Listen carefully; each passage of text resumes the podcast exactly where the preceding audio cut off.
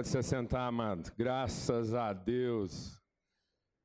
Graças a Deus. E tem sido essa experiência, né? A gente poder se reunir aqui e estar tá sempre assim, sendo surpreendido por Deus com todas as coisas que Ele quer comunicar. Um traz uma coisa, outro traz outra. E eu acho maravilhoso. Tem gente que às vezes se preocupa, né? Com essa forma, essa forma informal que a gente tem aqui de viver a nossa vida em comunidade, não é verdade? Não é verdade? Tem gente que às vezes gostaria assim da coisa mais organizada, mais controlada, mais planejada, mas eu não sei se você tem sido abençoado tanto que eu tenho sido, né, de deixar que o Espírito mesmo esteja conduzindo todas as coisas. A gente já faz só o mínimo de organização, a gente marca a hora e o local, amém? Glória a Deus, amado. Quem crê nessa palavra? Aleluia. É isso que é bom. A gente marca a hora e o local. E aí, onde estiverem, não é? Dois ou três. Para ter um onde dois ou três estão em comunhão, a gente só tem que marcar o quê? Hora e local. Porque a condição é que Deus estará no nosso meio e o Espírito Santo é que falará ao nosso coração. Amém? Depois vocês vão entender porque eu estou becado assim. é por um motivo muito especial, especialíssimo mesmo, essa manhã. Eu queria que você abrisse a sua Bíblia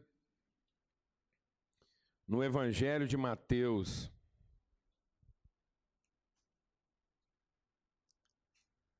No Evangelho de Mateus, no capítulo 1.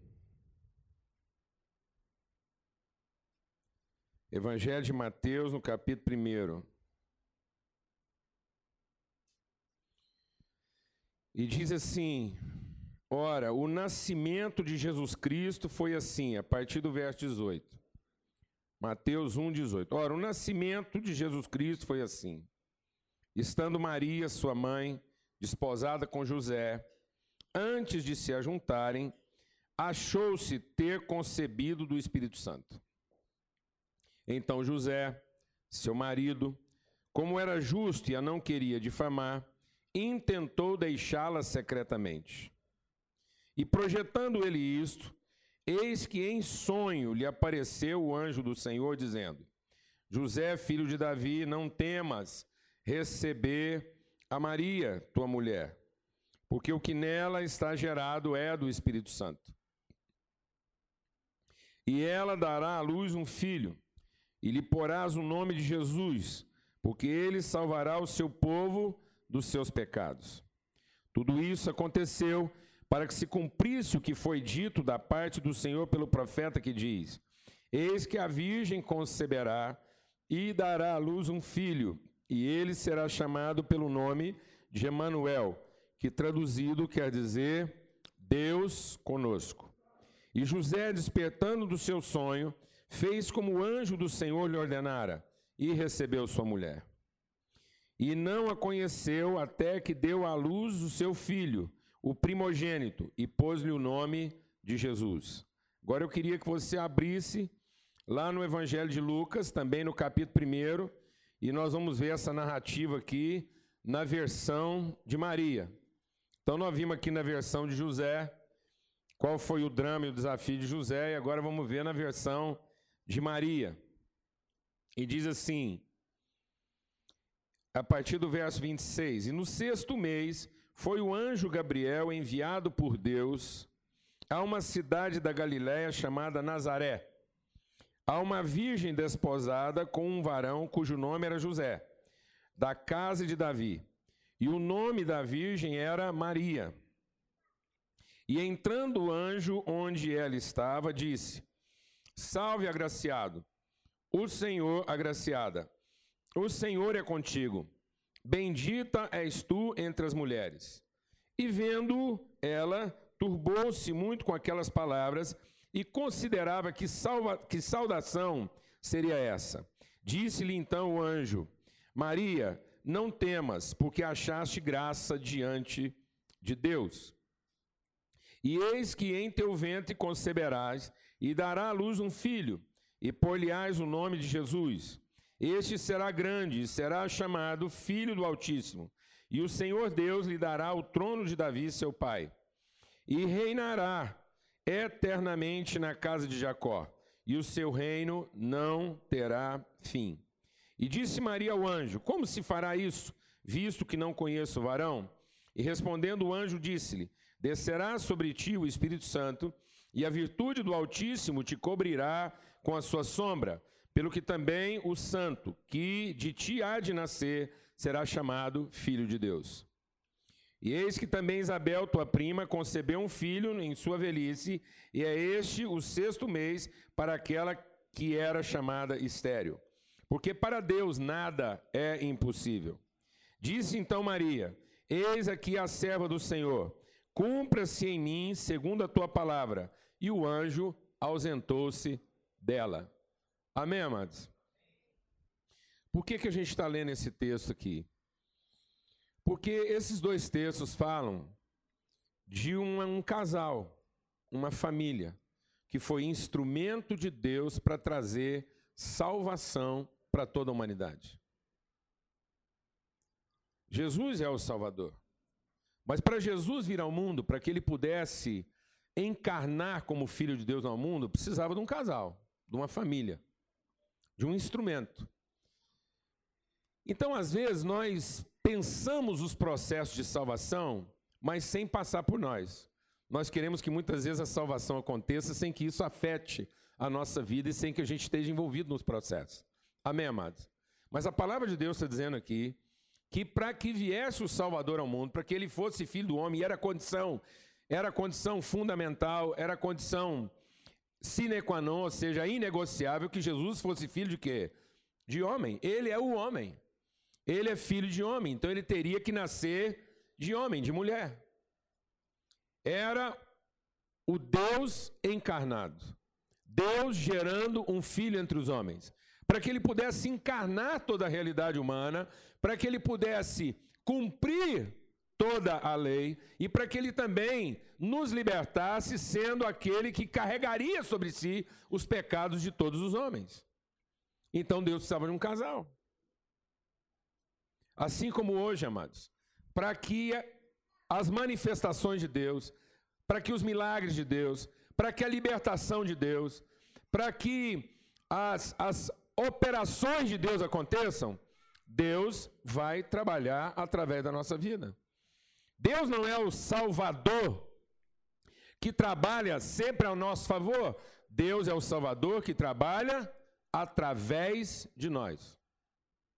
Essa ideia de um Deus, deixa Deus ministrar o seu coração aqui essa manhã. A ideia de um Deus que apenas nos salva é a ideia do divino. Não é isso que Jesus vem nos trazer. Jesus não vem reforçar em nós a conceituação do divino. Por quê? O conceito de um Deus que salva é o conceito de toda pessoa que está desesperada. Quem está entendendo o que eu estou falando? Então, um Deus, para ser divino, ele não pode ser um Deus que condena ou que põe a perder. Amém? Deus, para ser Deus, só pode ser o Deus que salva. Por isso que até Satanás, como se apresenta como Deus, ele apresenta para quê? Fala para mim, mano. Para salvar. Jesus, o Satanás apareceu para Jesus no deserto para quê? Para apresentar uma proposta de perdição? Foi, amado? Satanás apareceu para Jesus no deserto para apresentar uma proposta de perdição. Ele chegou lá no deserto e falou assim: tá ruim e pode ficar pior. E eu vim aqui para pôr a perder. Não, amado. Todas as propostas de Satanás no deserto foram propostas de quê? Salvação. Transforma pão em pedra, usa melhor o poder que você tem e você estará o quê? Salvo. Pede para mim e eu vou te dar tudo que você precisa e você estará salvo pula desse pináculo aqui, dessa torre, faz uma reza braba e você estará salvo. Satanás só deu a receita de quê? Salvação. Mas uma salvação que não passa pela nossa consciência, pela transformação do nosso entendimento. É a nossa ideia desesperada e desgraçada de que salvação é alguém simplesmente fazer alguma coisa por nós que é a expressão do nosso egoísmo, que é a expressão da nossa cobiça. Então, toda pessoa, mesmo sem transformação, quando ela cobiça, quando ela deseja muito alguma coisa, ela deseja um Deus que a salve. Mas não um Deus que vem trabalhar nela a salvação. Amém, amados? Então, o que, que Jesus vem apresentar para nós? Jesus vem apresentar a salvação na perspectiva de um pai. O pai que gera um filho e o filho que é salvador.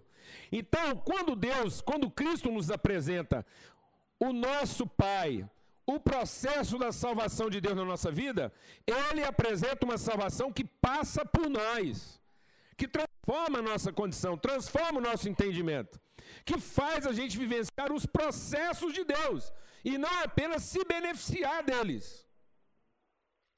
Talvez você ainda não experimentou o melhor de Deus, porque você ainda está esperando o quê? Os benefícios de Deus a seu favor, mas não quer se sujeitar aos processos de Deus que vão produzir salvação através de você. Primeiramente, a transformação do seu próprio entendimento. Então, o Cristo que se revela a nós é o Cristo que passa por nós, que transforma nosso entendimento. É aquele não com quem nós temos uma experiência, mas aquele com quem nós temos uma relação.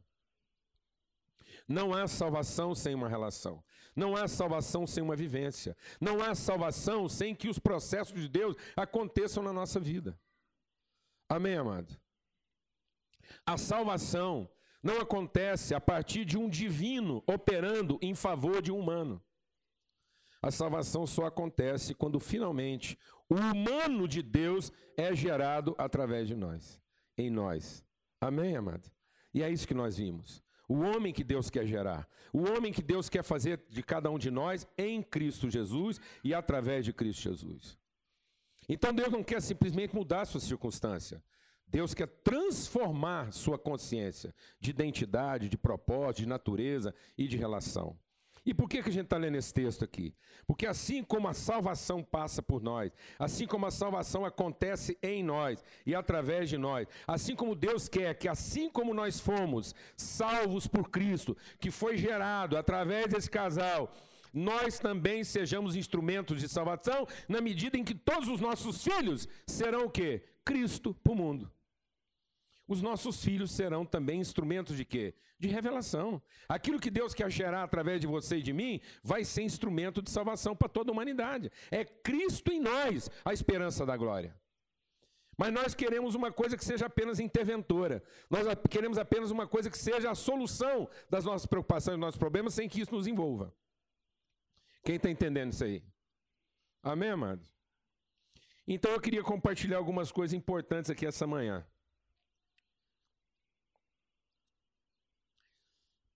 O que, que seria um casal, o que, que seria uma família, o que, que seria uma casa bem-sucedida, o que, que seria uma casa que reúne as condições para ser instrumento de salvação.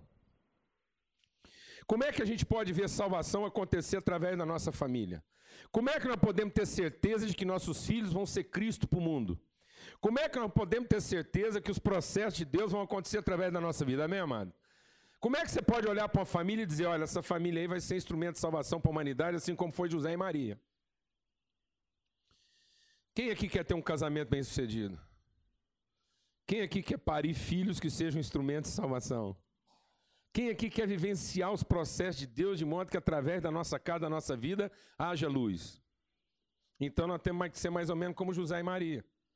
Quais são as condições que esse casal reuniu para que Deus entendesse que esse casal era o casal que ele iria usar e esse casal é o casal através de quem ele iria trazer o seu filho ao mundo? Nosso problema, amados, é que a gente está se deixando dominar por um pensamento humano. A palavra de Deus diz que quando a gente se desvia da orientação de Deus, quando a gente não ouve o Espírito, a gente é guiado por uma mentalidade, por uma sabedoria humana terrena e demoníaca. Você nunca vai experimentar a plenitude de Deus enquanto você continuar se relacionando com Deus com uma mentalidade humana. Porque a mentalidade humana, ela não dispensa o divino. A mentalidade humana conta com o divino, ainda que seja o Satanás para salvar ele dos seus apertos. Você sabe por que, que existe essa história de que o cara vendeu a alma para o diabo? Vou te explicar por quê. É porque no fim ele fez um negócio em que o diabo oferecia para ele o quê? Salvação. Ninguém vendeu a alma para o diabo para se dar mal. Mas muita gente, mais do que você pensa, vendeu a alma para o diabo pensando em quê? Em se salvar. Foi isso que às vezes fez o cara entrar num negócio ilícito, foi isso que fez às vezes o cara entrar num processo financeiro que ele não precisava, foi isso que fez ele escangalhar com a família, fazendo, assumir relações que ele nunca devia ter assumido. Um cara arrumou uma outra relação, o cara se encantou com outra mulher porque estava pensando em se perder? Não, porque ele estava pensando em quê? Em se salvar. Ou a mulher aceitou o assédio de outro homem que ela estava pensando em se perder? Não, por quê? Ela estava pensando em quê? Se salvar do homem que ela tem. O cara assumiu o compromisso, se entrou numa latada, eh, entrou em corrupção porque estava pensando em se dar mal? Não, porque estava pensando em quê? Em se dar bem. Porque isso é uma mentalidade o que, amada? Animal, terrena e demoníaca. Então, se eu quiser experimentar a revelação das, das virtudes de Deus através da nossa vida, eu tenho que ser transformado no meu entendimento. Não é nos meus desejos. Todo mundo aqui deseja ser salvo de alguma coisa. Mas isso não será suficiente. Você não vai experimentar a obra, o ministério, a luz da revelação na sua casa e através de você, se você não for transformado no seu entendimento. Porque, primeira coisa, amados, todo mundo acha que uma família para ser bem-sucedida, uma família para representar salvação para o mundo, primeira coisa, ela tem que ter experiência. É isso que nós estamos ensinando para os nossos filhos. Vai ter pai aqui hoje que preferia não estar tá aqui para escutar o que vai escutar aqui agora. E gostaria que seus filhos não estivessem aqui. Porque hoje qual é a condição para um casal jovem se casar? Fala para mim, amado. Experiência. Um casal jovem quer se casar, a primeira coisa que a gente fala para eles é o quê? Vocês são muito novos. Vocês não têm experiência. Aí sabe atrás de que que eles vão? De experiência. Por isso que eles estão experimentando um ao outro. Anos a FIAS fica lá experimenta, um experimenta outra, o rapaz experimenta uma moça, a moça experimenta um rapaz, eles ficam experimentando uns aos outros até o quê? Ter condições de fazer uma escolha, porque eles acham que um casamento bem-sucedido, uma família bem-sucedida vai se dar através de uma experiência, uma larga experiência que me permitiu fazer a melhor escolha. E eles nunca vão entender que um casamento bem-sucedido, uma família que traz salvação para a terra, não está baseada em boas escolhas à custa de experiências positivas ou negativas. Porque no fim haverá um momento em que a relação deles vai se revelar uma experiência ruim. E eles vão ter que sustentar isso em cima de uma decisão. E não em cima de suas escolhas. Vai haver um momento na sua relação em que você vai achar que você fez o quê? Apesar do tanto de teste que você fez, você acabou escolhendo o quê? Mal. Eu sei que ninguém nunca passou por isso aqui, mas vai chegar esse momento. Vai chegar essa hora que você acha que você escolheu mal. E que a sua questão agora, baseado na sua e experiência ruim é você melhorar agora as suas escolhas. Amado, deixa o Espírito de Deus ministrar o seu coração. Quem escolhe, sempre escolhe a si mesmo. Ninguém escolhe o outro. O outro nunca será uma escolha, o outro é uma decisão, não uma escolha. Quem escolhe, escolhe a si, a si próprio. Quem escolhe, escolhe suas experiências agradáveis. Amém. Quer que eu te diga? Esse casal foi um instrumento de salvação e a Maria era virgem. Experiência zero.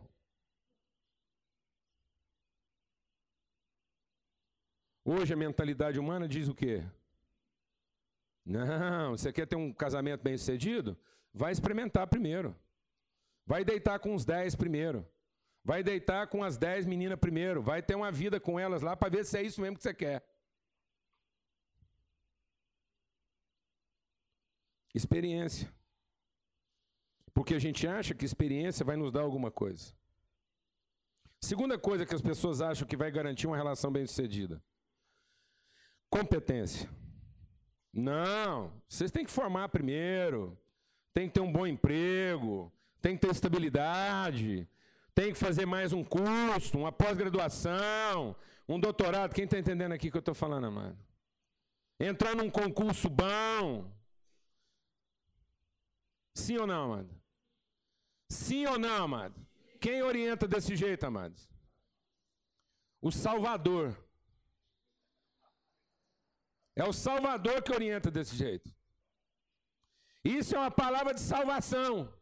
Para quem não quer passar dificuldade. Para quem, quem não quer enfrentar aperto. Então, se não quer enfrentar aperto, quer passar dificuldade, vai experimentar primeiro. Usa bastante para ver se é isso mesmo que você gosta. Se não gostar, devolve.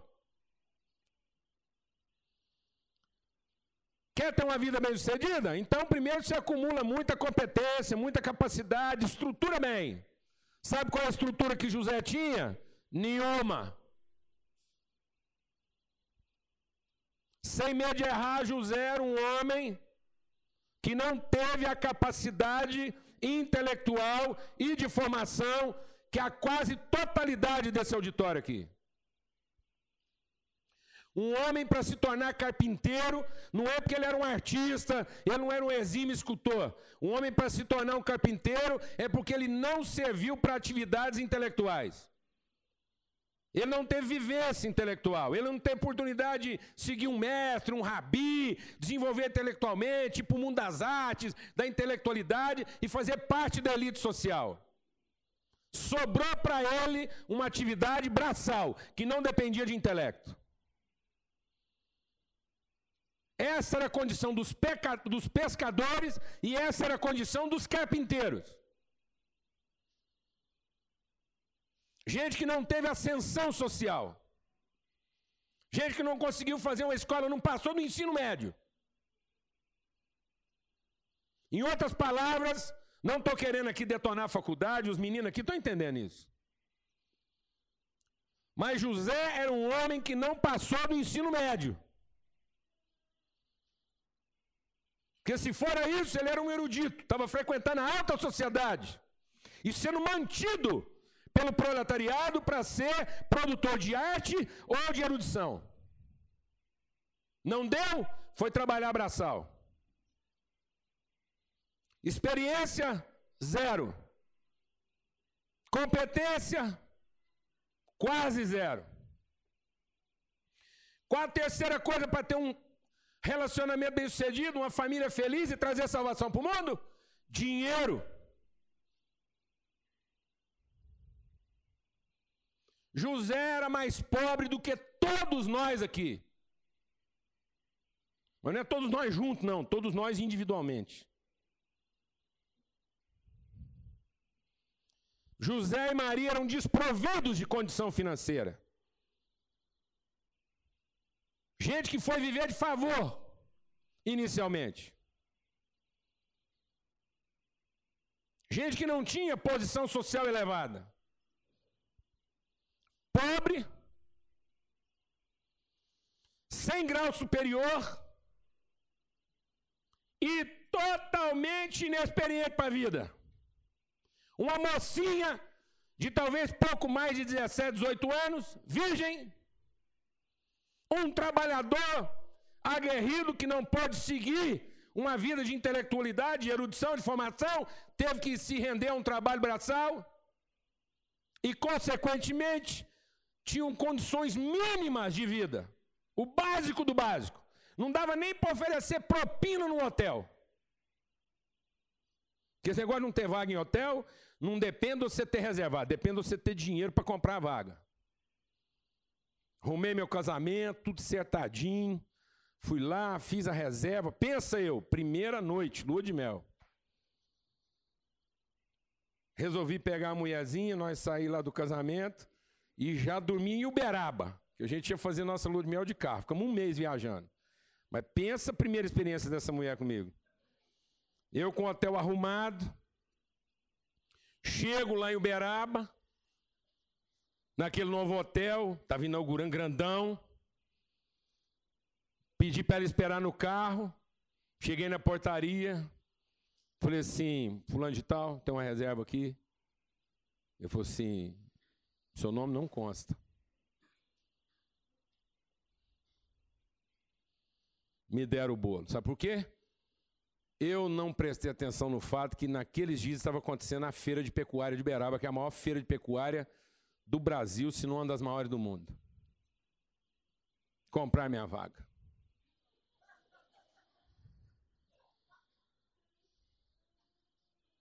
Aí você dorme com um barulho desse. Lua de mel, você com a mulher no carro, rodando Beraba lotado. Vou nem te contar onde é que nós dormimos. O horário não permite.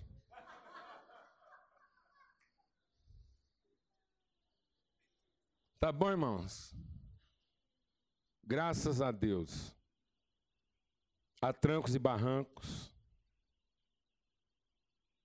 a gente tem conseguido trazer salvação para o mundo. Nos momentos que eu mais precisei nessa vida, eu não tinha o dinheiro que eu gostaria de ter. Para os grandes problemas da minha vida, eu descobri que quando de fato aparece um problema na sua vida, e se se tornou um problema, é porque você não tinha experiência. Porque se tivesse tido, você não estava vivendo esse problema. e não tem diploma que garanta que você vai conseguir enfrentar os problemas mais graves da sua vida. Ninguém tira diploma em escola para tratar de mulher nervosa, marido desatento. Você já viu escola? Fala assim: vem aqui fazer um curso para tratar de mulher nervosa. Já viu? Não. Você manda a mulher fazer o curso. Tem curso para tratar de marido desatento, desligado? Tem? Não. Glória a Deus, amados. Então, olhando para esse casal, o que que diz que esse casal é um casal que pode ser essa família um instrumento de salvação, trazer luz para o mundo, salvação para o mundo, gerar Cristo para a humanidade? Primeira coisa, presta atenção nisso agora, Danilo e Amanda. Pais do Lucas. Primeiro, uma mulher disposta a não ter o controle da situação. Uma mulher disposta a sofrer todos os processos de Deus, por mais incompreensíveis e fora de controle que eles sejam.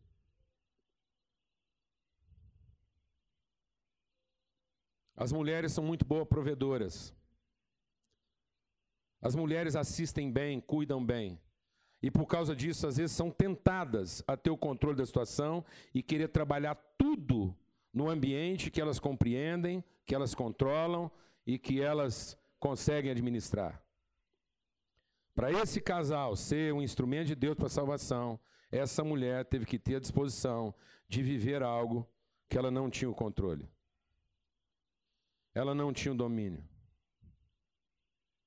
Deus, em momento algum, perguntou para ela se ela queria.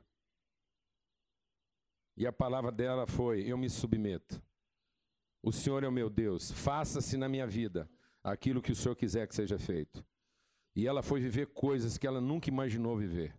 Ela foi sofrer processos que ela nunca imaginou sofrer. Você pensa tudo que Maria sofreu até o dia em que ela teve que se despedir do filho dela na cruz. Pensa se Deus perguntasse para Maria se ela queria viver tudo aquilo. Pensa se Deus perguntasse para aquela mulher se ela gostaria de dar à luz numa estrebaria. Pensa se Deus perguntasse para ela se no primeiros meses de gravidez, o neném ainda amamentando, ela tivesse que montar numa mula e viver exilada, sabe-se lá por quantos anos. Pensa se ela gostaria de ter um menino de 12 anos, que aos 12 anos já não. Ele era obediente, era um menino comportado, era um menino disciplinado, mas já não prestava muita atenção naquilo que os pais estavam para ensinar para ele, não, porque agora ele tinha uma meta. Ele tinha que fazer a vontade do pai dele, do Deus dele. Pensa se você planejaria algo assim. Pensa se você, como mãe, aceitaria ser a mãe de um filho que aos 33 anos de idade vai morrer de maneira humilhante, como se fosse um marginal, incompreendido por todos que conviviam com ele. Não dá para perguntar essas coisas. Mas ela sofreu isso tudo de maneira disposta. Você quer trazer salvação para o mundo? Então seja uma mulher que sofre os processos de Deus e se submete a esses processos. Custe o que custar. E ainda que você tenha que sofrer com eles, mas você entregou sua vida para que Deus possa operar através de você. E a outra condição básica, elementar, é que um casal vai trazer salvação para o mundo se o homem for um homem que honra seus compromissos e cumpre cada palavra que ele empenhou, por mais constrangedor ou constrangedora que seja a situação que isso vai levá-lo. Um homem que não negocia. Um homem que não tem duas palavras. Um homem que não diz uma coisa hoje e diz outra amanhã. Um homem que está disposto a sofrer a vergonha. A vergonha de ser confundido, a vergonha de ser mal entendido, a vergonha de ser tomado por outra coisa. Mas ele vence os seus medos interiores para se submeter à vontade de Deus. E, acima de tudo, honrar a palavra que ele assumiu. É simples, não é experiência, não é capacidade e nem é dinheiro como nós estamos ensinando para os nossos filhos. Sabe o que vai fazer de você uma mulher bem-sucedida no seu casamento? É se você estiver disposta a sofrer os processos de Deus na sua vida.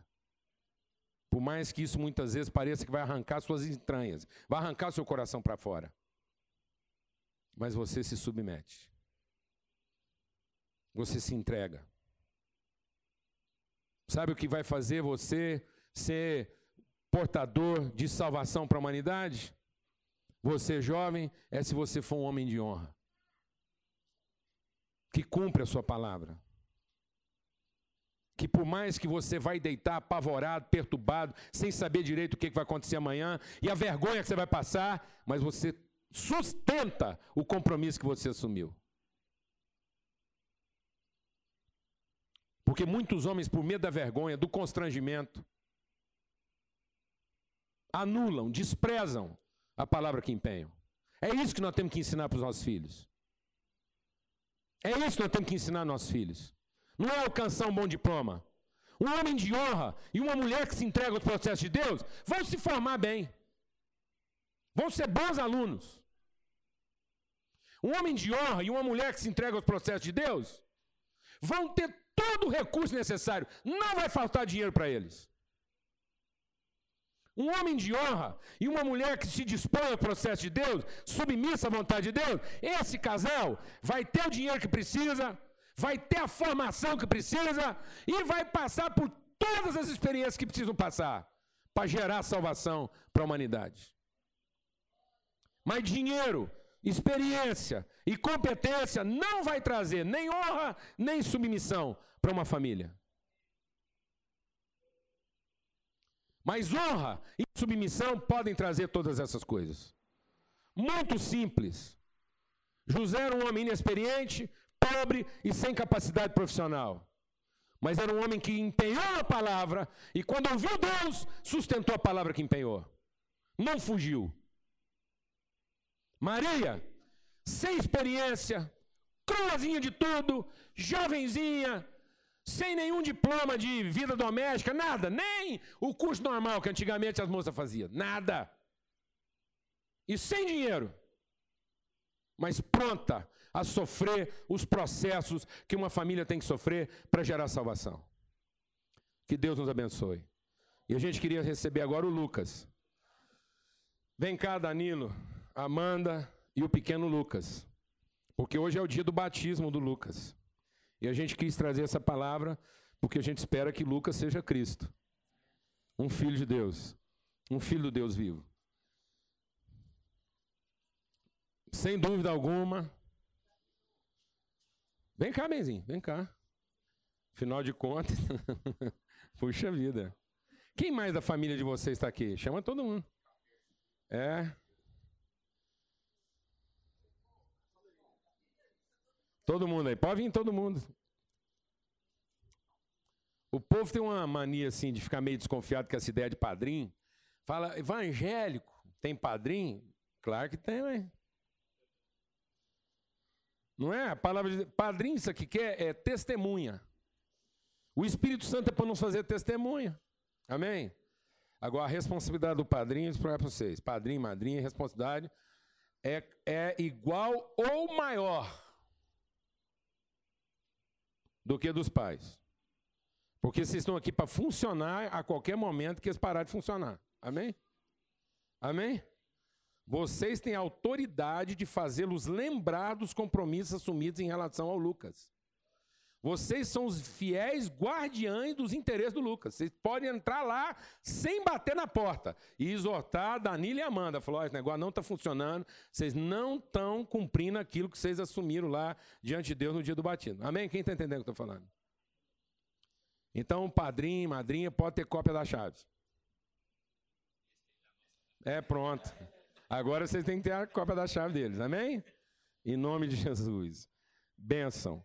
E é uma alegria a gente estar aqui com o Danilo, porque o Danilo a gente conheceu ele bem petitinho, criança ainda. A gente era vizinho de frente e o Danilo se converteu ao Senhor muito novo, novinho, menino. E ele apaixonou por Jesus de tal maneira que ele ia para a porta da nossa casa e ele acordava mais cedo, pegava a Bíblia dele, sentava lá na nossa garagem, e ficava esperando a gente acordar para levar ele para a igreja.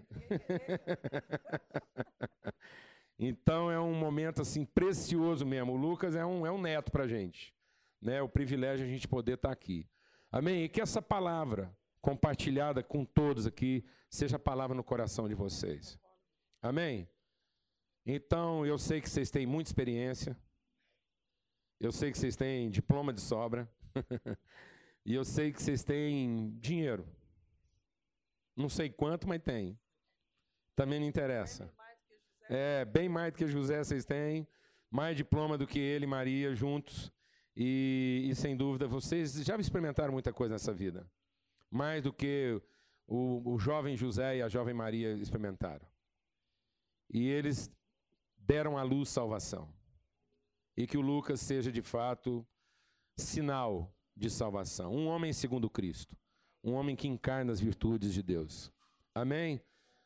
Não por conta de tudo isso que vocês têm, mas por conta de coisas muito básicas. Amanda, não tente controlar a vida desse menino, não tente manter tudo lá dentro daquilo que você consegue compreender, entender e administrar. Amém? Sofra, chore, não tenha medo de chorar, não tenha medo de falar para Deus: Deus, como é que vai ser isso? E ouvir de Deus: deixa comigo, que na hora você vai saber. É só isso que Deus falou para Maria. Eu vou fazer e na hora você vai fazer. O Espírito Santo vai vir sobre você e você vai dar a luz. Pronto, é isso. É eu que vou fazer. Amém, Danilo? Você vai pensar muitas vezes se era isso mesmo. Mas todas as vezes você vai voltar e dizer: é isso sim. Essa é a palavra que eu empenhei, esse é o compromisso que eu assumi e eu vou dar a vida por isso, eu vou até o fim. Amém? Você crê nisso? Recebe essa bênção hoje na sua casa, na sua família. Amém? tá tranquilo, mãe. Lucas, nós te batizamos em nome do Pai, do Filho e do Espírito Santo de Deus. O seu nome, Lucas, é luz, é iluminação. Deus te levantou para ser luz no meio dos seus irmãos. Um homem que encarna a palavra, que ensina os seus irmãos. Deus vai te dar mente ilustrada, coração iluminado, para que você seja ministro de entendimento àqueles que não têm. Em nome de Cristo Jesus. Deus te levanta com o dom de ensino. Em nome de Jesus. Em nome de Jesus. A bênção do Senhor seja sobre ti. Que o Senhor sobre vocês levante o seu rosto e lhes dê paz. Em nome de Jesus. Amém.